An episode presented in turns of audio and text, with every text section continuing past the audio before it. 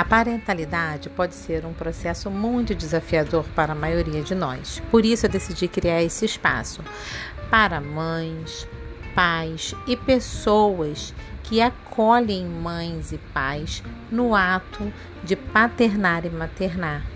Então aqui a gente vai falar sobre bem-estar, autocuidado, sobre abordagens educativas durante a primeira infância e adolescência.